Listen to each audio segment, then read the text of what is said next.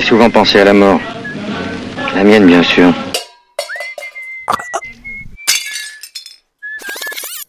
Je suis conseillère funéraire, donc j'organise euh, au quotidien euh, les obsèques des autres, mais euh, je pense pas du tout aux miennes.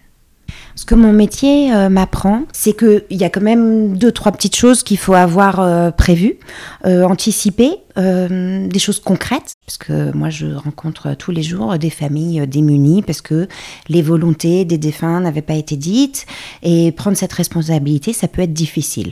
Donc je conseille à tout le monde d'y réfléchir au moins pendant cinq minutes que chacun sache euh, si on souhaite une inhumation ou une crémation. Et ensuite, dans les deux cas, où est-ce que vous voulez reposer, que ce soit un cercueil ou une urne? Est-ce que vous souhaitez être dans un caveau familial Auprès de qui À quel endroit géographique? Est-ce que vous souhaitez être dispersé? Si oui, où Tout ça, c'est des choses euh, auxquelles il faut réfléchir. Alors parfois, il y a un aspect religieux. Il y a vraiment des religions qui bannissent la crémation. Religion musulmane, religion juive, les chrétiens orthodoxes particulièrement, et d'autres religions qui l'encouragent fortement, euh, bouddhistes, hindouistes. Mais souvent, pour les gens, c'est décorrélé en fait de l'aspect religieux. C'est quelque chose vraiment, on ne sait pas d'où ça vient, c'est extrêmement intime. Pour certaines personnes, c'est inentendable d'avoir euh, recours à la crémation, et pour d'autres personnes, c'est inentendable d'imaginer la déliquescence du corps, euh, l'inhumation. Au fond, c'est assez intime et je pense que c'est lié à un rapport au corps, comment on se projette ensuite.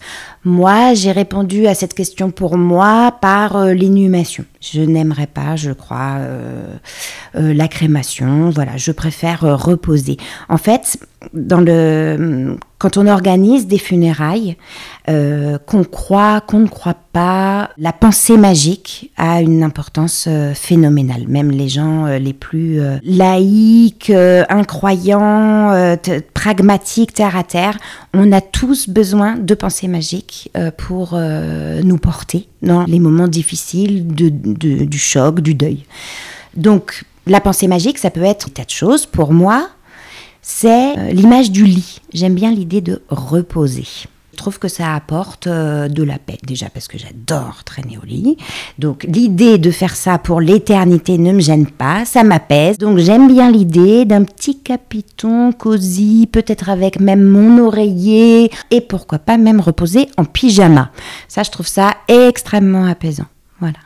La pensée magique, ça peut se manifester de plein de façons. Mais une photo, par exemple, euh, euh, la photo d'un proche, euh, vous avez beau savoir que c'est du papier et pas votre proche, vous allez avoir énormément de mal à la déchirer. L'image du, du lit, c'est de la pensée magique.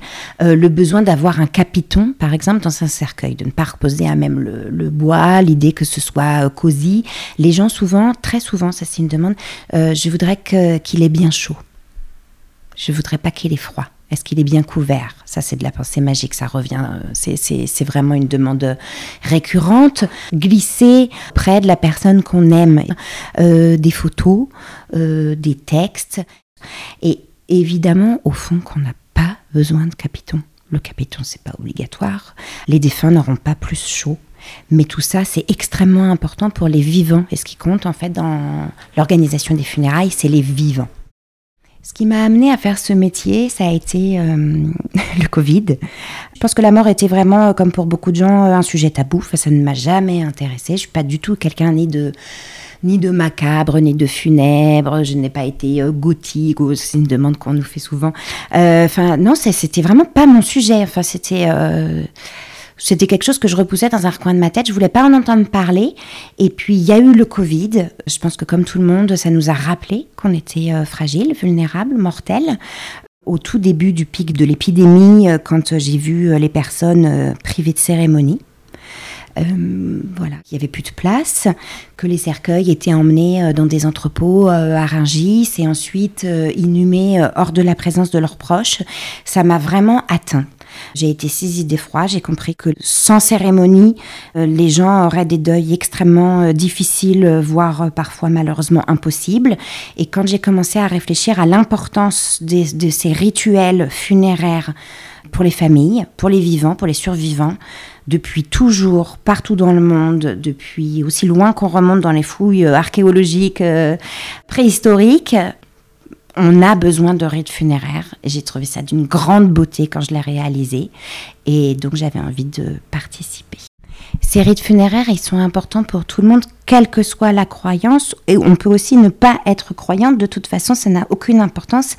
Les rites funéraires, en fait, sortent l'espèce humaine de euh, l'état de, nature et la font passer à l'état de culture. Les rites funéraires font ce que nous sommes. C'est même le seul dénominateur commun pour toute l'espèce humaine. C'est le, le, dénominateur qui fait de nous des, des êtres de culture. Donc c'est difficile de se passer de rites funéraires. Se passer de rites funéraires, c'est se priver de ce qui fait vraiment notre humanité. Euh, si on pense à des périodes sans rites funéraires, on pense à la Shoah. Sans rite funéraire, nous ne sommes plus, on sort de l'humanité. Oui, pour moi, même certains animaux ont des rites funéraires. Ceux qui ont un cerveau plus développé, euh, les, les, corneilles, les corbeaux, euh, certains cétacés. Euh, donc, donc, c'est vraiment revenir à la sauvagerie de se priver de rites funéraires. Ce que je ressens, c'est que ce moment des funérailles, c'est le passage. Donc il faut qu'on accompagne ce passage avec le plus finalement d'amour et de poésie possible. Euh, l'être humain n'a pas besoin de tellement plus. Et surtout de mots. Les mots soignent. Quand les gens euh, osent prendre la parole, ça, ça aide, ça c'est un baume. Transformer ce moment en une vraie célébration de la vie de, la personne qu'on accompagne, euh, ça, je, vois l'effet que ça a sur les familles. Ça, c'est un baume.